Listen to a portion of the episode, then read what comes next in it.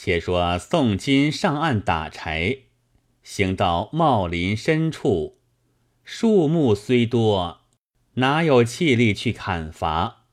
只得拾些残柴，割些败棘，抽取枯藤，树作两大捆，却又没有气力背负的去。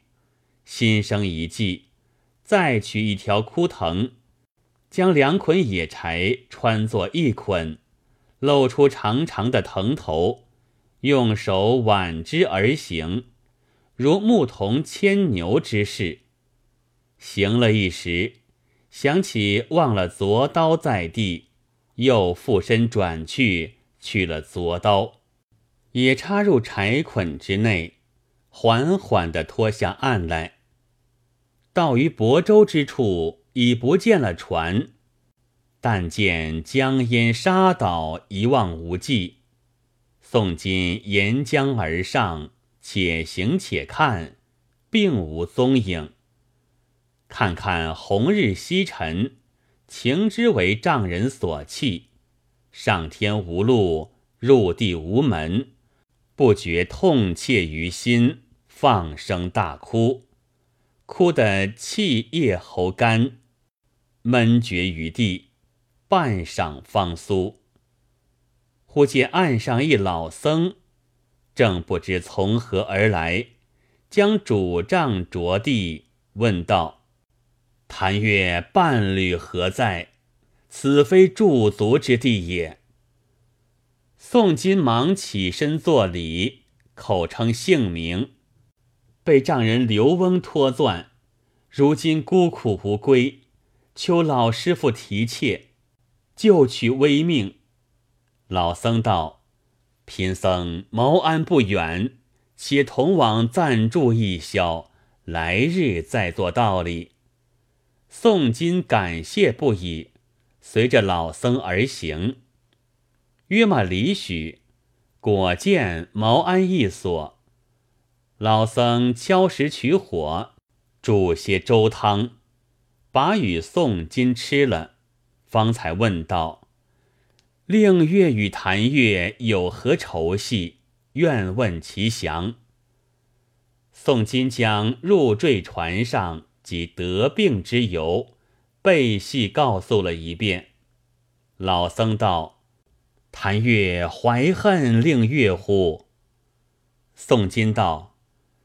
当初求起之时，蒙彼收养婚配，今日病危渐气，乃小生命薄所致，岂敢怀恨他人？老僧道：“听子所言，真忠厚之事也。尊样乃七情所伤，非药而可治，唯清心调摄可以愈之。”平日间曾奉佛法诵经否？诵经道：“不曾。”老僧于袖中取出一卷，相赠道：“此乃《金刚般若经》，我佛心印。贫僧今教授谈月，若日诵一遍，可以息诸妄念，却病延年，有无穷利益。”宋金原是陈州娘娘庙前老和尚转世来的，前生专诵此经，今日口传心授，一遍便能熟诵。此乃是前因不断。宋金和老僧打坐，闭眼诵经，将次天明，不觉睡去。及至醒来。身坐荒草坡间，并不见老僧及毛安在那里，《金刚经》却在怀中，开卷能诵。诵经心下好生诧异，遂取池水净口，将经朗诵一遍，觉万虑消逝，并体顿然健忘，方知圣僧显化相救。亦是素因所致也。宋金向空叩头，感激龙天保佑。然虽如此，此身如大海浮萍，没有着落。信步行去，早觉腹中积馁。望见前山林木之内，隐隐似有人家，不免再温旧稿，向前乞食。只因这一番有分教，宋小官胸中化急，难过福来，正是路逢尽处还开径，水到穷时再发源。宋金走到前山一看，并无人烟，但见枪刀戈戟遍插林间。宋金心仪不决，放胆前去，见一所败落土地庙，庙中有大香八支，封锁甚固，上用松毛遮盖。宋金暗想：此必大道所藏。布置枪刀，乃惑人之计。来历虽则不明，取之无碍。心生一计，乃折取松枝插地，记其路径，一步步走出林来，直至江岸。也是宋金时亨运泰，恰好有一只大船，因逆浪冲坏了舵。停泊于岸下修舵，宋金假作慌张之状，向船上人说道：“我陕西前金也，虽无叔父走湖广为商，到经于此，为强贼所劫。叔父被杀，我只说是跟随的小郎，久病起哀，暂容残喘。贼乃前火内一人。”与我同住土地庙中看守货物，他又往别处行劫去了。天性同伙之人，昨夜被毒蛇咬死，我得脱身在此，幸方便载我去。周人闻言不甚信。宋金又道：“现有八具香在庙内，皆我家财物。庙去此不远，多养几位上岸。”抬归舟中，愿以一箱为谢，必须速往。万一贼徒回转，不为无及于事，且有祸患。众人都是千里求财的，闻说有八箱货物，一个个欣然愿往。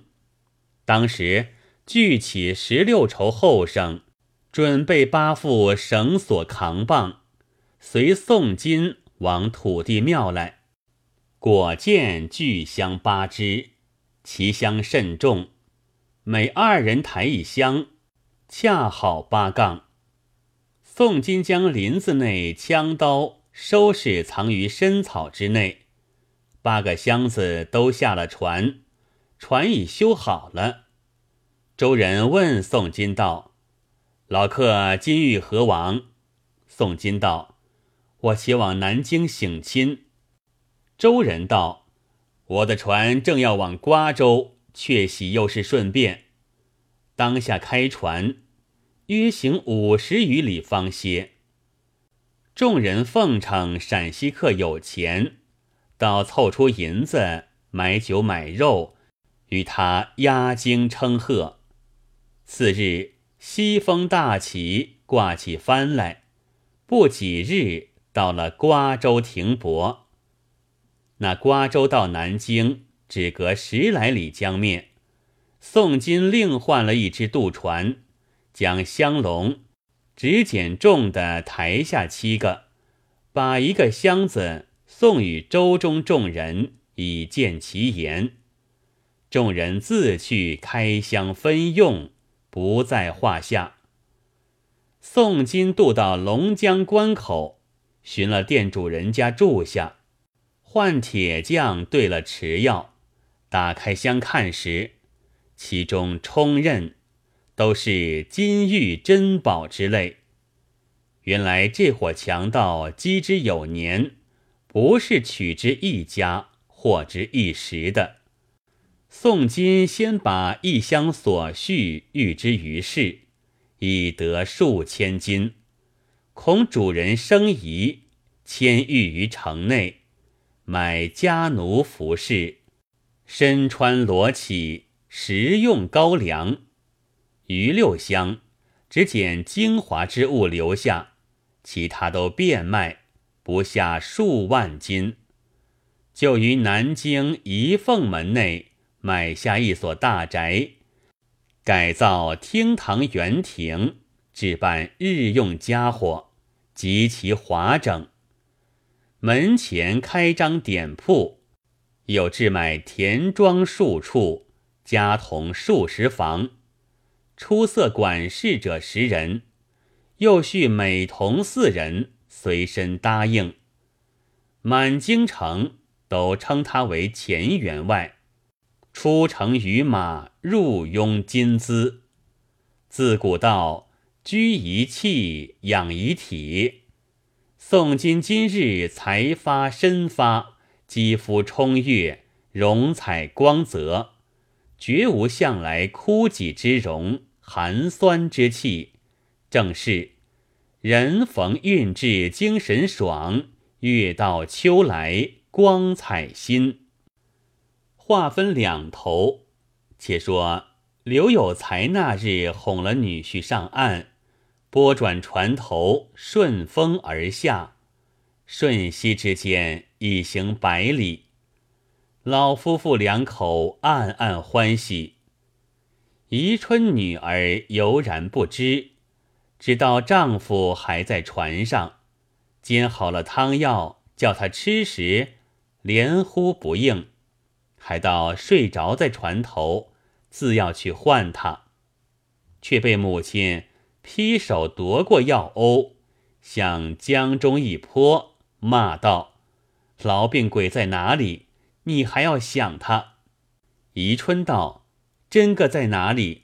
母亲道：“你爹见他病害的不好，恐沾染他人，方才哄他上岸打柴，径自转船来了。”宜春一把扯住母亲，哭天哭地叫道：“还我送郎来！”刘公听得烧内啼哭，走来劝道：“我儿，听我一言。妇道家嫁人不着，一世之苦。那害劳的死在早晚，左右要拆散的，不是你姻缘了。倒不如早些开交干净。”免至耽误你青春，待做爹的另捡个好郎君，挽你终身，休想他吧。宜春道：“爹做的是什么事？都是不仁不义、伤天害理的勾当。宋郎这头亲事，原是二亲主张，既做了夫妻，同生同死，岂可反悔？就是他病逝必死。”亦当待其善终，何忍弃之于无人之地？宋郎今日为奴而死，奴绝不独生。爹若可怜见孩儿，快转船上水，寻取宋郎回来，免被旁人讥谤。刘公道：“那害劳的不见了船，定然转往别处村坊乞食去了。”寻之何益？况且下水顺风，相去已百里之遥，一动不如一静。劝你息了心吧。宜春见父亲不允，放声大哭，走出船舷就要跳水，喜得刘妈手快，一把拖住。宜春以死自誓，哀哭不已。两个老人家不到女儿直性如此，无可奈何，准准的看守了一夜。次早只得依顺他，开船上水，风水俱逆，弄了一日，不够一半之路。这一夜啼啼哭哭，又不得安稳。第三日申牌时分。